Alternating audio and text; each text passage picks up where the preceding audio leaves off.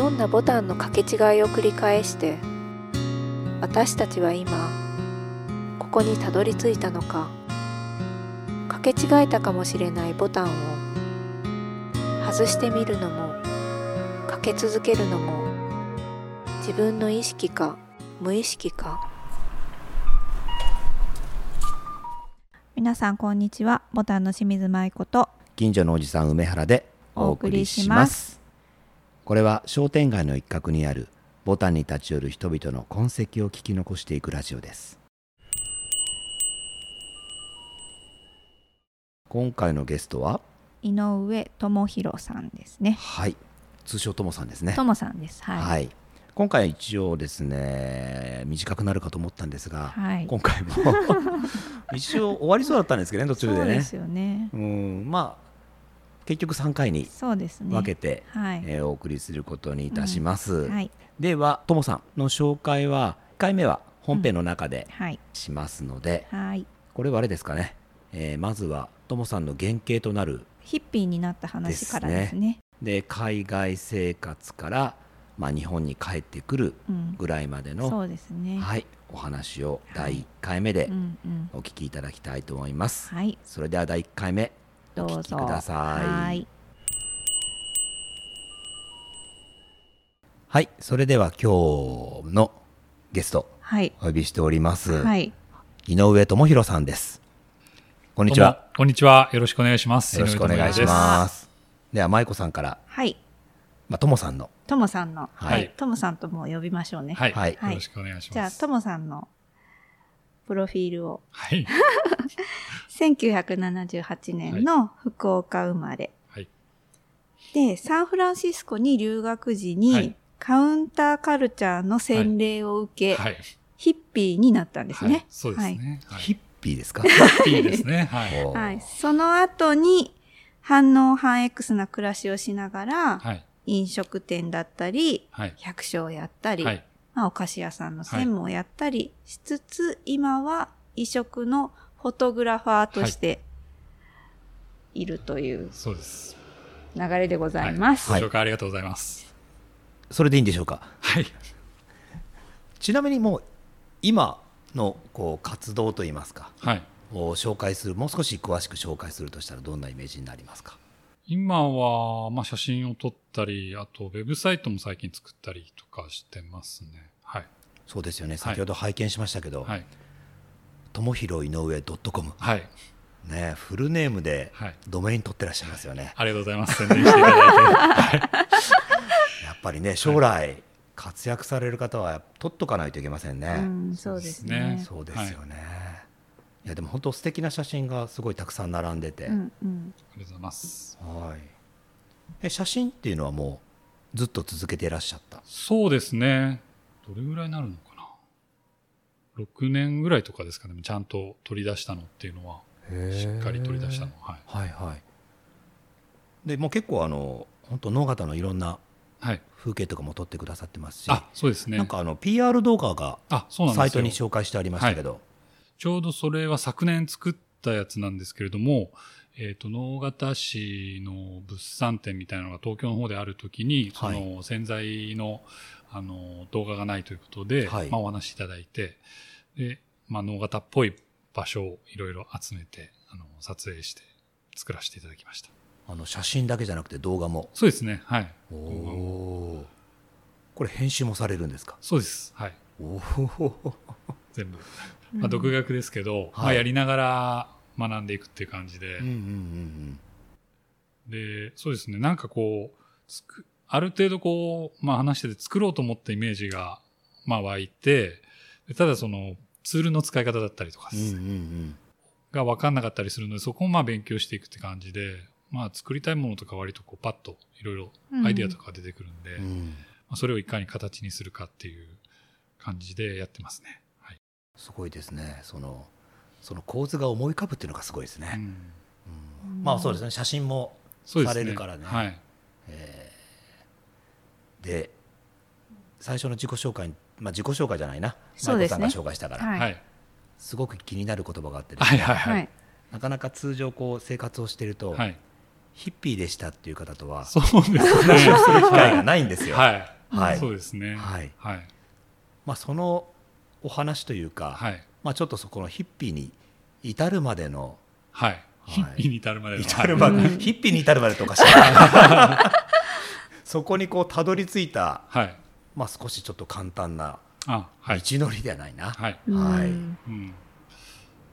そうですね。えーっと、まあ、アメリカに、えー行ったんですけれども、まあ、アメリカに行ったきっかけはそういう、まあ、若い時から僕らの世代っていうのはそういうアメリカの文化とかファッションだったり音楽だったりとか、まあ、スケボーとかサーフィンとかミュージック、あの、動画とかですね。なんかそういうのに結構影響を受けて育ってきた世代なので、あの、まあ、一度行ってみたいなっていうのと、まあ、一度行った時にやっぱりこう、ちゃんとこの生活に根ざしてそういうものが生まれてきてるので、一度住んでみたいなっていう感覚があって、まあアメリカに行きました。で、行ってですね、まあカウンターカルチャーっていうのはまあその、いわゆる社会のメインストリームな流れから反抗するように生まれた文化であって、その、大量生産、大量消費とは真逆で、その、例えばオーガニック、野菜で言うとオーガニックなものを作ったりとか、あの、その、暮らしとかも自然と沿った暮らしだったりとか、そういうことをやってる人だったりとか、そういう生き方をしてる人とかを結構見て、すごく影響を受けて、で、あの、皆さんがよく使ってる iPhone を作ったアップルの創業者のスティーブ・ジョブズさんとかも、若かりし頃はもうロン毛で、えーうんバリバリのヒッピーうんで、でしたね。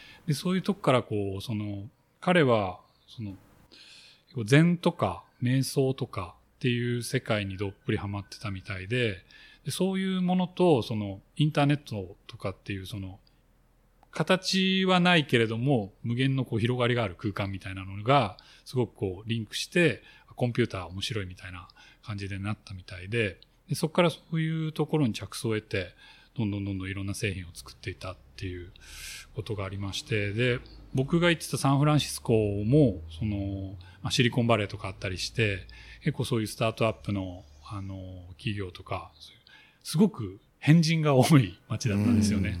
結構振り切ってる人が。で、見た目はすごくこう振り切ってるんですけど、やってることがバリバリなエンジニアだったりとかっていう人もいたりとか、なんかそういったところにすごく影響を受けて、少しずつそういうヒッピーの方に傾倒していくんですけれども、で、えーまあアメリカでそういうものを見てきて、で、日本に帰ってきた時に、まあ、何をしようかなって思った時に、あの、ちょうど、えーとある山の中にあるスペイン料理のレストランがあって、その、すごく自然に沿った生き方をしていました。そこにすごい惹かれて、まあそこで働くことになるんですけども、まあ基本的にその、生活の、まあいわゆる暖を取ったり、料理したりとしたり、薪でピザを焼いたり、で薪でそういうジャムとかをですね、作ったりとかしてて、で、そのジャムとかを作る場合も、まあ、近くの農産物とかを結構、あの、浮葉ってとこなんですけど、あの、フルーツがすごく盛んな、生産が盛んなところで、でいろいろブドウだったり、梨だったり、リンゴとか、いろんなものが取れるので、そういったものをもらってきてジャムにしたりとか、やってましたね。で、からまあ、だんだんどんどん深い世界にどっぷりハマっていくんですけれども、そもそもそのアメリカに行こうという、まあ、行く人は多いでしょうけど、僕の周りには少なくともはい。いないので、はい。そこは何かがあったんでしょうか？そうですね。やっぱり、その、本当若い頃からそういうアメリカ文化、もう本当さっきも言ったんですけど、ファッションだったり音楽とか、あの、そういったものにすごく影響を受けてきた世代で、あとは、その、友人のカン。うんうん。とか、友人がもうアメリカに、あの、僕より先に行ってて、で、その、まあ、文、文通してたんですよね。それで結構こう、アメリカ今こんな感じだよとか、写真だったりとか手紙をもらってて、あの、高校生の時とかに文通してですね。はいはい。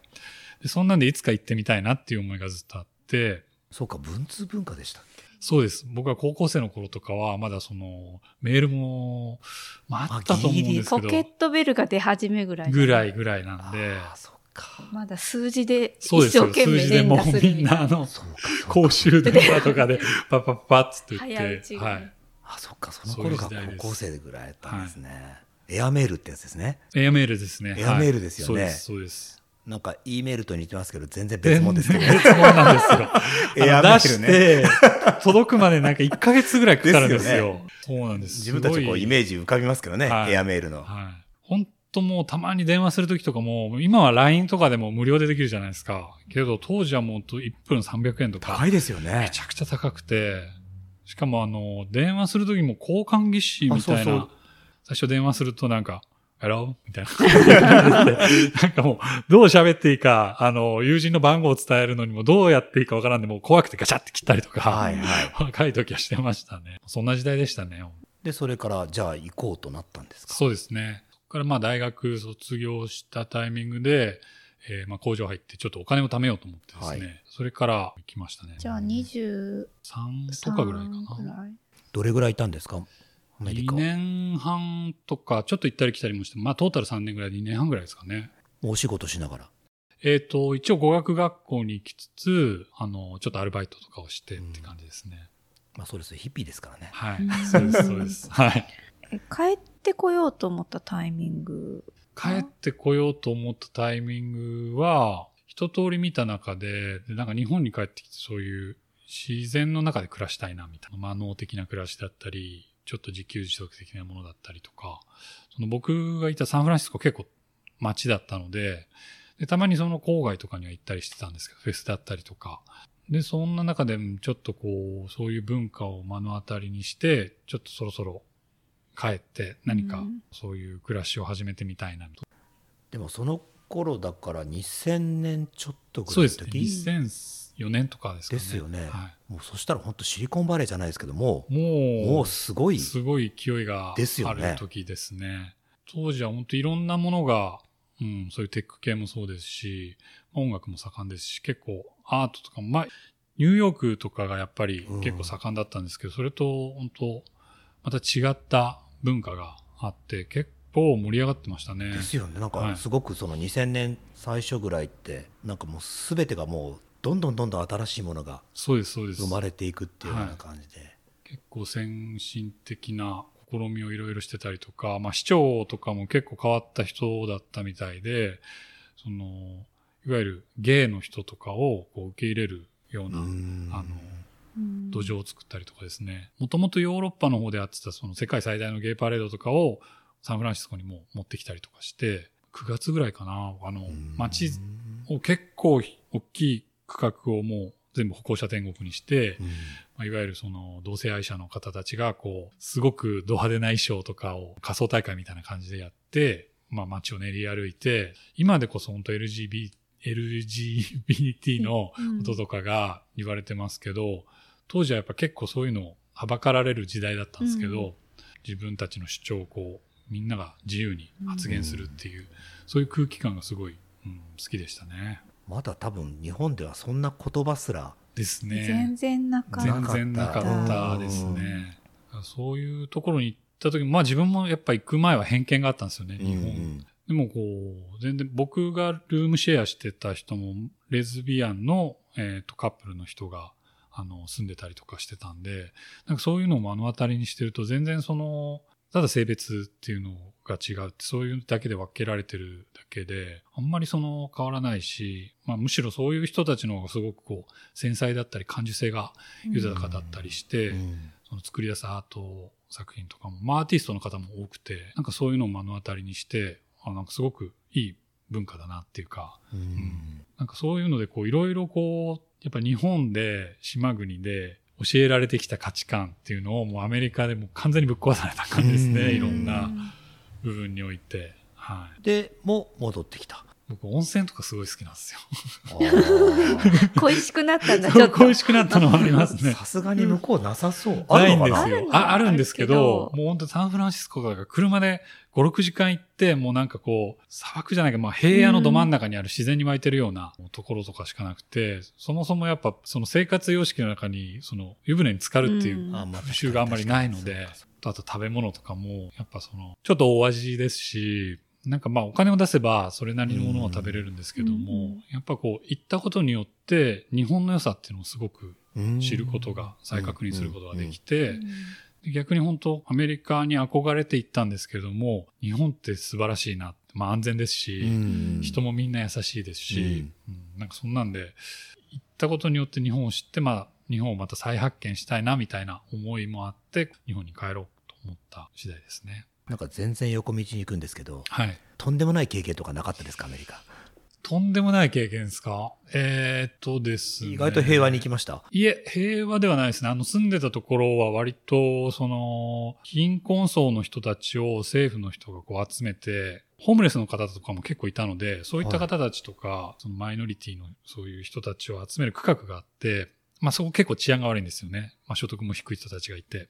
で、その近くに住んでたんで、まあ普通にこういう感じで会話してたらパーンとか音がしたりとか、あの、普通に銃声が結構聞こえてましたし、まあ、ルームメイトの友人はもう家の出て2、30メーターぐらいでいきなりこう殴られて、あの、なんかイヤホン奪われたとか、自転車で走ってたら、自転車の車輪に傘とか突っ込まれて、なんかこうそれダメなやつです ダメなやつです。物を取られそうになったとか、ありますね。なんかいろいろそういうのが。あと、まあ、音楽がすごい好きだったので、まあサンフランシスコからラスベガスの砂漠で音楽イベントが、フェスがあるっていうので行きたくて、で、サンフランシスコのライブが終わった後に、まあ、ヒッチハイクをしたんですよね。誰かそのライブに行く人。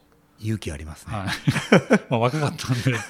で、まあその時行きたい人たちがこう集めて、で、7、8人ぐらいになって、で、まあ一人の人がちょうど小型のバスを持ってるから、まあそこでみんなで相乗りしていこうという感じで、で行ったんですけれども、まあ本当いろいろこう、アメリカ中旅してる人とか、まあいわゆるヒッピーの人とかもいっぱいいて、でも道中も結構いろいろ喧嘩が起きたりとか、まあいろいろはいトラブルありつつ、無事に着いたという感じですけどね。まあそういう経験からいけば、やっぱり日本って安全だなと。安全ですね。平和ですね、本当人がみんな優しいし。で、帰ってきたわけですね。そうですね。で、先ほどの話につながるんですけど、はいまあそれで浮葉でしたっけ？あ、そうですね。はい。で、まあ最初に、まあ、スペイン料理のレストランなんですけれども、レストランでやってることは、まあ、料理を提供したり、あとは、まあ季節のそのジャムを作ったり、あとは主にそのハムとかソーセージとか燻製のハムとかを作ったりとかをしていて、で僕はハム職人ということでそこに働くことになったんですけれども、と働き出して一発目の仕事が、レストランが20周年ということで、今までお世話になったお客さんを集めて、えーイベントをやるということで、でその取引先の方からですね、まあ生きた小豚さんをもらってきてですね、それをまあ締めて、それをお客様に提供するという、これあの、その小豚さんを締めるというところから始まって、やはりこう、今まで肉とか食べてきたんですけど、まあスーパーでパックで売ってるようなはい。ものしか知らないくて、いざ締める。で、一匹締めた後はもう三、4匹ぐらいいたんですけど、2匹目、3匹目とかも自分たちが締められる、殺されるっていうのが分かってるんで、もうすごいこう、断末魔というか、ブヒーみたいな声を上げるんですけれども、やっぱりその、それを、まあ食材としてお客様に提供するっていうのがあったので、まあ本当こう、まあ締めたんですけども、その日はもうみんなこう、晩ご飯もう無言で、なんかこう、全然食が進まないというか、ハム職人でしたよね。はい、そ。えっと、アメリカから帰ってきて、はいえっと、ヒッピーからハム職人までがちょっと隙間が埋まらないんですけどあ、えーハム職人、そうです、そうです。はい。で、そのレストラン自体が結構本当に標高が400メーターぐらいの山の中にあって、結構清流のほとりにあって、そういう自然の暮らしをしていて、もともとオーナーさんが画家なんですよね。で結構そういうアートにも造形があったりとかして、で、まあいろいろそういう、いわゆるまあヒッピーっぽい音楽とかイベントとかもまあやってたりとか、そういうようなな、まあアーティストが集まるような場所だったので、結構その、まあアメリカから帰ってきても割とスッと。で、そのウーフっていう仕組みがあってですね、あうふウーフ。何々ウーフ。っていう仕組みがあって、いわゆるそのカタカナですか？ウーフ？英語で変換できない。WHOFU、。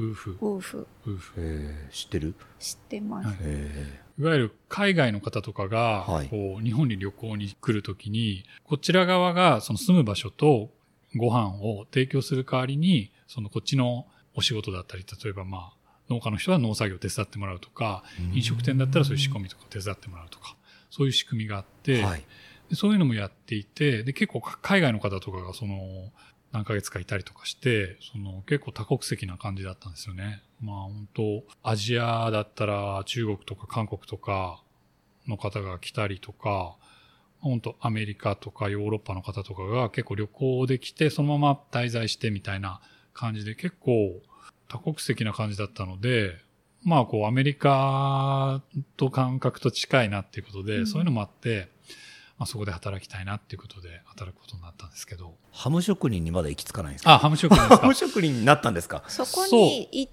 て、与えられた職が、そうです。ハム職場そうですハムを作るハムというハムを作るという職人。そうです、そうです。。そうです、そうです。ということは何？経験なしでいきなり？そうです、そうです。こうやってそうです作れるから作ってと？そうです、そうです。はいききついっすね。はい。基本的にそういう人生なので、何でもあの、やったことないけど飛び込むタイプなので、あやりながら、走りながら学んでいくタイプなので、じゃあそうやって与えられた仕事がそうです、ハム職人ですね。生きていたわけですね。そうです、そうです。小豚さんが生きていたわけです。はい。結構衝撃的で。衝撃的ですよはいね。入ってすぐがそうです。小豚さんと小豚さんとの出会いだった会いっていうことで、えー、3匹の子豚ですよね。そうです、本当に。かわいすかわいそうとか言っちゃいけないですよね。ううん。ん、ただもう、そういう。まあそうやって食べてますね。その食べてますし、それを提供した時にやっぱり湿ったてというか、なのでやっぱお肉がフレッシュで来てくれたお客さんもめちゃくちゃ美味しいっていうふううん。に結構賞賛の声をいただいたので、まあ良かったかなとは思っうん。てうん。て、で、まああとそのよくイベントとかもやってたんですけど、でその時もまあ近くの村人のおっちゃんとかが、おもイベントやるんやろっつって、なんかあのー差し入れに鳥持ってきたぞとか、鶏とか持ってきたりして、もう生きたやつですよ。それを締めて、まああの、みんなに提供するとか、うんそういう感じの、まあ田舎ならではの暮らしということで。はい本当に命をいただいてきたわけそうです。ですね。本当に命をいただくっていうことは、マジで尊いものだなっていうふうに、うん、体感させられたうん出来事でしたね。一気にアメリカからそうですね。はい。変わりましたね。そうですね。はい。でもそこからまた下ってくるんですよね。下って。浮葉のあ、から、はい。山からまた下ってくるんですよね。そうです、そうで。す。そこから、まあ、あのーそこを、えーっと、やめて、で、もっとその、農的な農業とかうんがもっとやりたいなと思ってて、で、結構その同世代の友人が、本当いろんな田舎の方に移住して、自給自足的な生活を結構始めてる方が多くて、当時本当20代前半の頃に遊んでた、街で遊んでたような人とかが結構そういう動きをしていて、で、まあそういうのもあって、で、結構いろんな友人のところとかを転々としながら、自分もそういう場所を探したりとかしながらやってました。で、その時はまあ季節労働みたいな形で、うんうん例えばまあ夏場だったらお茶の収穫をしたりとか、あとは冬場は、あの、愛媛のみかん狩り、みかんの収穫行ったりとか、四国ですよね。そうです、そうです。はい、四国です。はい。それもまた面白かったんですけど、はい。で、そん、そうとか、あと、まあ、沖縄のサトウキビとかですね。なんかそういうのをたりしてましたね。うんはい。すごい移動距離ですね。そうですね。うん移動は好きなので、で、移動すると、なんか移動距離とアイデアは比例するっていう、あの、うん名言が。なんかありますよね。はい、あってありま、すよね。そこはすごくこう共感していて、うんはい。なので、もういろいろ来ましたね。やっぱそこはもう本当になんか命をいただくじゃないですけど、やっはい。ぱりその農業じゃないけど、はい。もうそういうもうなんかリアルにそうですね。自然そうです、そうです。にこう常に近い場所で。働くっていうことを、はい。それは何かこうポリシーじゃないけれども何かあるんですかね？そうですね。やっぱりそのヒッピーの思想というか、んんんあの、まあ、ヒッピーと言っても、まあ、結構大別する二つあって、本当に自然回帰主義みたいな人と、そのテクノロジーを使って、その、もっとそのメインストリームな、その、あれとは別に、その、自分たちの、その、まあ、それこそシリコンバレーだったりとか、うん GAFA みたいな企業はそうだと思うんですけど、そういう感じでやる。まあ、大体大別すると二つあって、うんうん僕はそっちの自然回帰とか、うんそっち側の方にこう、ちょっと興味を持ったというか、はい。そっち側に来ましたね。生きてるエネルギーが好きなんですね、多分。そうです、そうです。もうまさに。うんねなんか、それがいつも写真とかにも現れるのかなと思ってて、多分、人を撮る方が好きなんじゃあないかなと、はい。ともさんの写真を見てそうですね。いつ。もはい。思ってます。はい。人はすごい好きですね。まあうん人間自体はそもそも好きなのと、やっぱこう、そのカメラを通じてこう人とこう、撮影するとまだなんかこう違った、こう会話と違った、なんかこうコミュニケーションというか、うんし、その人の本当にこう、まあ、いい部分を見たいというか、まあ、切り取りたいっていうか、そういうのもあるので、うんその人の人生を垣間見ることができるんで、やっぱり、うん人を撮るのはすごい好きですね。うん私、人撮るの苦手なの。あ、そうなん。私はその趣味程度で、うん自分の趣味程度だからあれだけど、すごく人撮るのが苦手で、でもトモさんの見てると、得意というか好きなんだなっていうのがすごくわかる。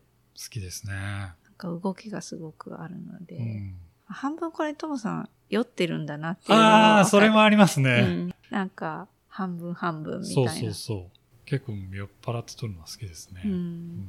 あ本当に酔っ払って撮るの？本当に酔っ払って撮ります。はい。う ん僕なんかこう自分に酔いしれてるの酔うかと思ったらあ、違います。アルコールによってアルコールによってですね。まあ、その多分空気感によってるっていうのもあるそうですの。かそうですもしれない。ね。はい。アルコールはちょっとこう、香り付けぐらいなそう感じで。ですエフェクター的な感じで。エフェクター的はい。エフェクター的な感じでちょっと。そうですね。うん次回に続きます